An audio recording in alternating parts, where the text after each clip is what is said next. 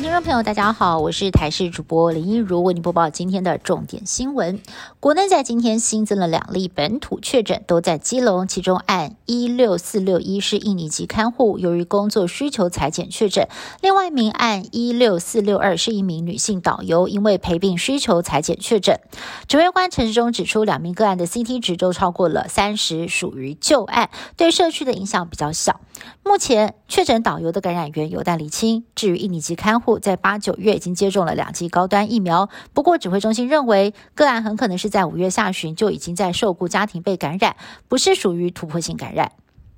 指挥中心规划要在第十三轮开放民众 A Z 混打 B N T，时间点会落在十一月。不过具体的施打时间则是要看 B N T 的到货量。面对不少专家大力赞成混打，指挥官陈时中则是态度保守，认为两剂都打 A Z 安全性是比较高的。不过还是会尊重大家的意愿。至于是否会加打这个莫德纳混打 B N T 呢？陈时中则说有考虑，但是没有计划。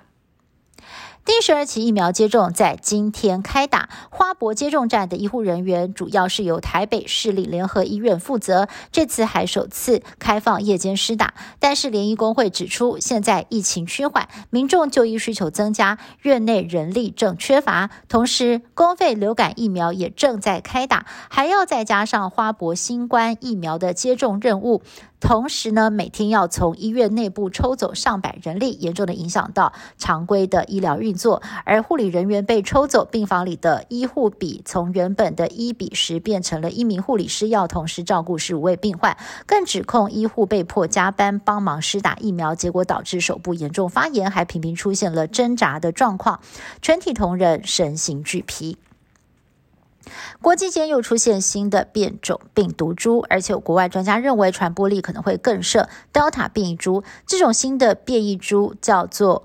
A Y 四点二是 Delta 变异株的四十五个亚系之一，全球已经有一点七万笔资料，其中英国就占了一点六万笔，而且有增加的趋势。不过亚洲像是新加坡、孟加拉、日本等等个案呢的案例都是个位数，相较之下，亚洲目前是比较少见的。国内专家认为，这种新的变异株是不是会成为更厉害的魔王，还要持续观察。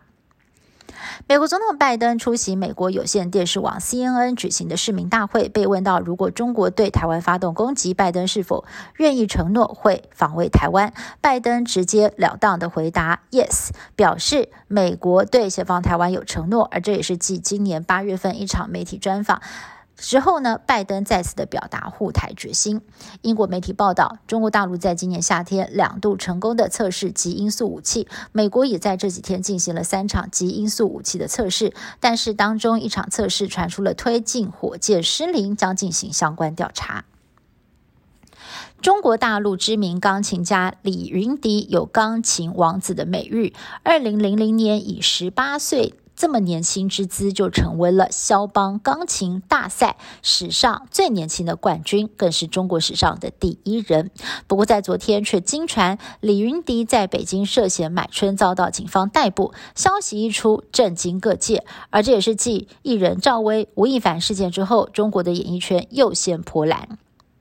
以上新闻是由台视新闻部制作，感谢您的收听。更多新闻内容，请您持续锁定台视各界新闻以及台视新闻 YouTube 频道。